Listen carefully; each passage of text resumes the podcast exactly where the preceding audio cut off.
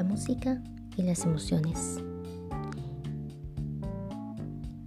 Era el año de 1996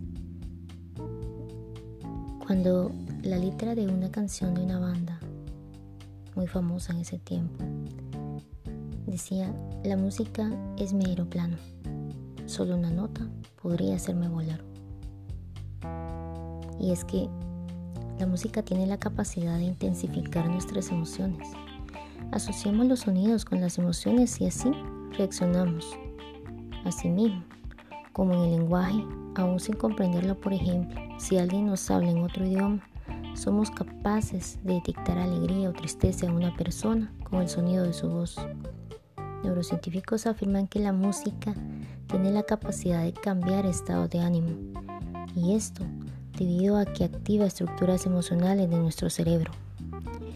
Y como dice una canción, una letra de Madonna, la música hace que la gente se una.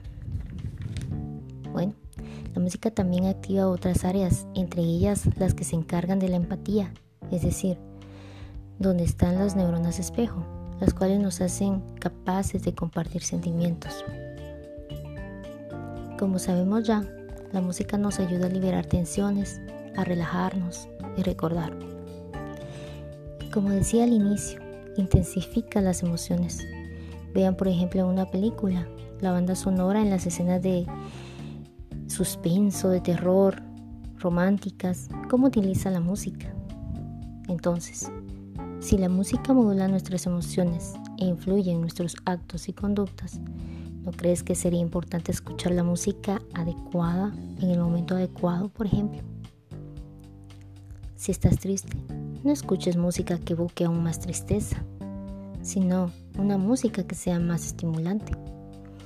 Así de importante es la música, que por tal razón existe la musicoterapia, que es la utilización de la música con fines psicoterapéuticos, ya que esta aumenta la capacidad de aprendizaje la capacidad de atención, concentración, también a nivel físico, como la relajación, la disminución de los niveles de ansiedad, mejoras las habilidades sociales. Tantos beneficios tiene la música que hablaríamos todo el día de ello. Por el momento, dale play.